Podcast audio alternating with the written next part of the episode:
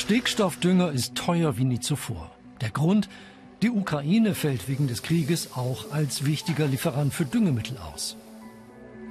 Auf dem Feld von Dieter Laufer in Sachsen wird in diesen Tagen gedüngt. Viel weniger als in den Jahren zuvor. Diesel, Dünger, alles ist extrem teuer geworden. Der Landwirt hofft, dass sich die hohen Investitionen in die Weizenfelder am Ende rentieren. Also viele Länder wie Moldawien oder Lettland oder so, die können sich den Dünger überhaupt nicht mehr leisten. Es gibt ganz viele Länder, wo es kein Diesel mehr gibt, wo man heute weiß, dass die Frühjahrssaaten finden nicht statt.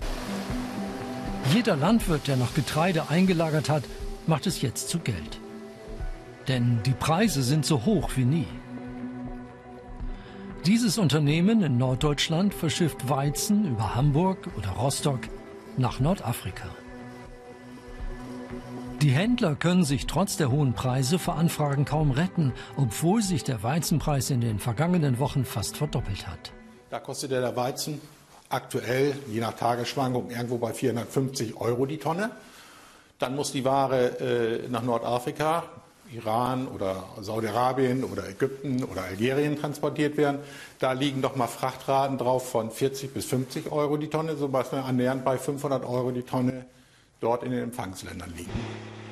Die Betriebe in der Ukraine sind mit modernen Maschinen gut aufgestellt.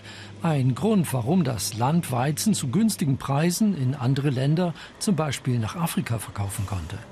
Der Krieg hat den ukrainischen Weizenexport komplett gestoppt. Wir haben ja jetzt schon laut dem letzten Welternährungsbericht ähm, eine Zunahme von unterernährten Menschen. Das äh, bewegt sich wieder in Richtung eine Milliarde Menschen. Und es steht zu befürchten, dass bei dieser Rohstoffpreisexplosion, die wir momentan erleben, ähm, eine weitere Zunahme der Unterernährung stattfinden wird. In dieser Getreidemühle verarbeiten sie jeden Tag rund 1000 Tonnen Weizen zu Mehl für Bäckereien. Mit Preissteigerungen von rund 20 Prozent rechnet Mühlenbesitzer Jan Kordesmeier. Er plädiert für die Produktion von weniger Fleisch, um die Getreidepreise zu stabilisieren und auch für arme Länder die Ernährung zu sichern. In Deutschland ist es so, dass wir ungefähr die Hälfte des erzeugten Weizens nutzen, um die Schweine und andere äh, Masttiere zu füttern und daraus Fleisch zu machen. Jetzt kann ich aber aus sieben Kilo Getreide nur ein Kilo Fleisch herstellen. Da stellt sich die Frage, ob das noch sinnvoll ist, äh, so viel Weizen für die Fleischerzeugung äh, zu verbrauchen. Doch ob ein Umdenken kurzfristig vor dem Hintergrund des russischen Krieges in der Ukraine stattfindet, ist fraglich. Landwirt Dieter Laufer hofft jetzt auf Sonne und genug Regen, damit es im nächsten Jahr genug Weizen für Brot gibt.